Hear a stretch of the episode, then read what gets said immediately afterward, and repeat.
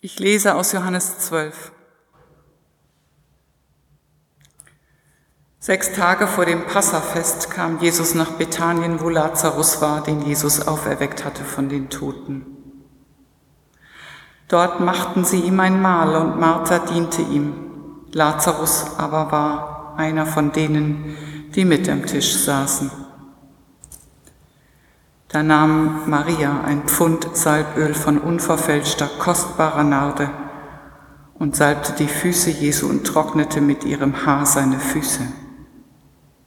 Das Haus aber wurde erfüllt vom Duft des Öls. Da sprach einer seiner Jünger, Judas Iskariot, der ihn hernachverriet, Warum ist dieses Öl nicht für 300 Silbergroschen verkauft worden und den Armen gegeben? Das sagte er aber nicht, weil er nach den Armen fragte, sondern er war ein Dieb, denn er hatte den Geldbeutel und nahm an sich, was gegeben war. Da sprach Jesus, lasse ihn Frieden. Es soll gelten für den Tag meines Begräbnisses. Denn Arme habt ihr alle Zeit bei euch, mich aber habt ihr nicht alle Zeit. Da erfuhr eine große Menge der Juden, dass er dort war, und sie kamen nicht allein um Jesu willen, sondern auch um Lazarus zu sehen, den er von den Toten erweckt hatte. Aber die hohen Priester beschlossen, auch Lazarus zu töten, denn um seinetwillen gingen viele Juden hin und glaubten an Jesus. Es ist nur ein kleines Klirren, wie ein Pling. Sofort richten sich alle Augen auf die Frau. Sie hatte ein Fläschchen geöffnet. Es ist das Ende der Geschäftigkeit. Martha hält im Bedienen inne. Am Tisch werden alle Hände aus den Schüsseln zurückgezogen, keiner führt mehr einen Bissen zum Mund. Gespannte Stille. Und dann weiß man nicht, wohin man schauen soll.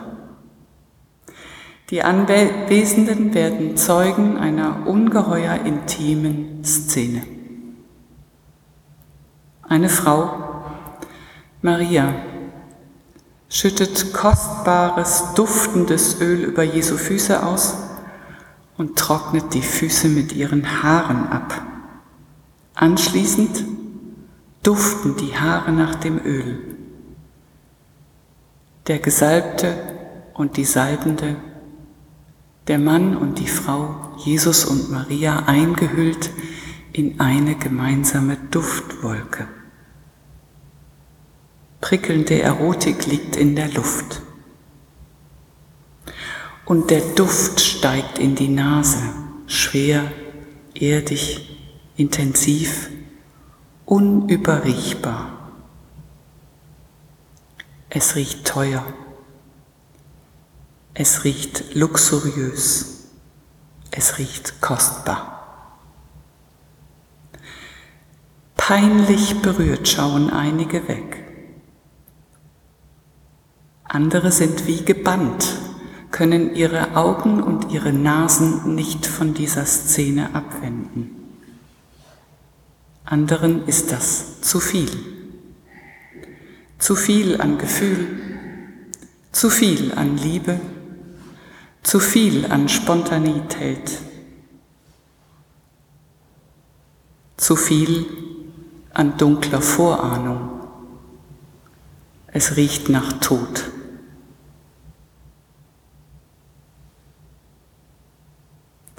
Wie viel Zeit bleibt noch? Wie schlimm wird es werden? Wie viele wird es betreffen? Wann hört es auf? Wird es wieder gut? Die Szene hat etwas Beunruhigendes in aller Ruhe, etwas Unordentliches in aller Ordnung, etwas Maßloses. Das ausgegossene Salböl, davon hätte ein Mensch bei sparsamer Lebensführung ein Jahr lang leben können. Und diese Maßlosigkeit dieser Unordnung, dieser Beunruhigung begegnet einer mit Berechnung. Viele hätten satt werden können von dem Geld, das einer hier verbraucht. Johannes, der ist Evangelist, diskreditiert den Sprecher sofort. Judas, das ist einer, der tritt nicht für die Armen ein. Der hat den Beutel und trat nur für sich ein. Klammer auf, Klammer zu. Es ging ihm nur um sich. Aber ganz davon abgesehen, stimmte ja, was Judas sagt. Viele hätten satt werden können von dem Geld, das hier für einen verschwendet wird. Aber von Jesus kommt kein Wort der Kritik an dieser Maßlosigkeit. Arme gibt es immer, ich bin nächste Woche tot. Wer sich nicht selbst Vorwürfe machen will, wer nicht sagen will, hätte ich doch, hätte ich doch nicht, der muss jetzt handeln. Liebe ist unaufschiebbar.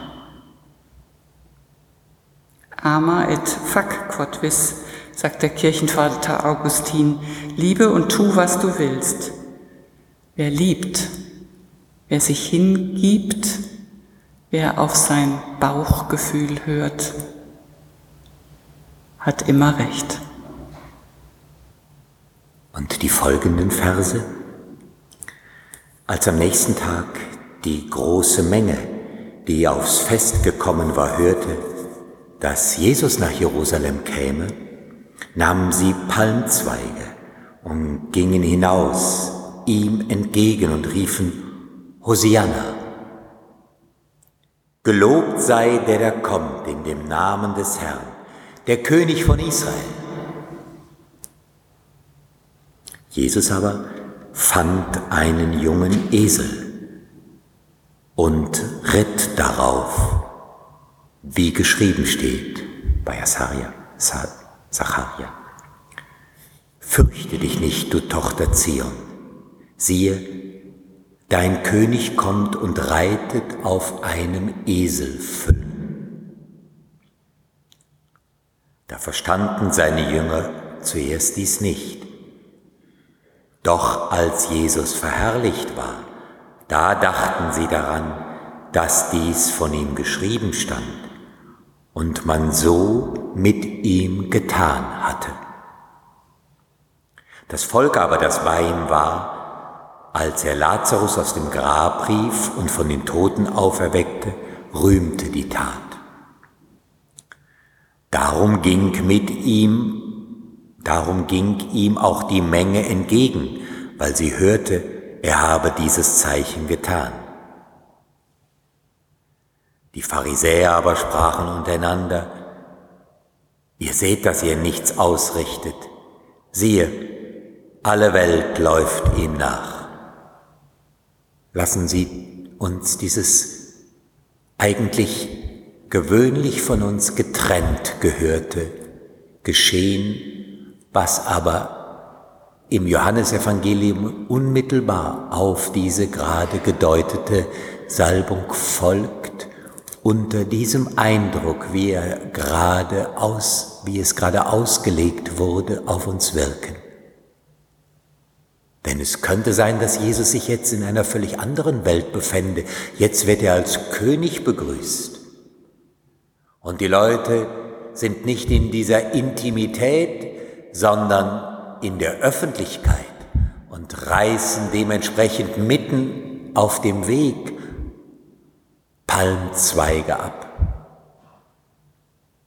Aber wenn wir meinten, es sei jetzt ein anderes geschehen, dann ist das nicht das Ganze.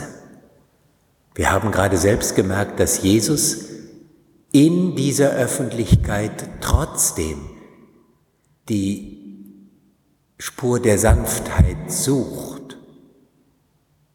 Und zwar begründet sucht, denn wir wissen aus den anderen Evangelien, dass er so etwas geplant hatte, dass er Jünger extra ausgeschickt hatte, damit er sicher war, dass das funktionierte, dass er ein nicht Machtzeichen nahm, einen Esel, aber nicht nur das, sondern das Füllen einer Eselin und auf diesem Eselfüllen dieser jungen, diesem jungen Esel einritt.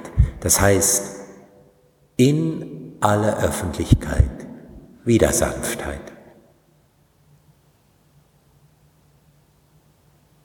Lasst uns, wenn wir nun mit diesen Texten der Passion die folgenden Wochen innerlich durchschreiten, nee, bei allem Weltgeschehen, diese Fähigkeit Jesu und Herausforderung für uns zur Liebe, zur Sanftheit, zulassend und immer wieder zurückkehrend, es mitnehmen, auch in allem Krieg, ist das nie eine einfach andere Zeit.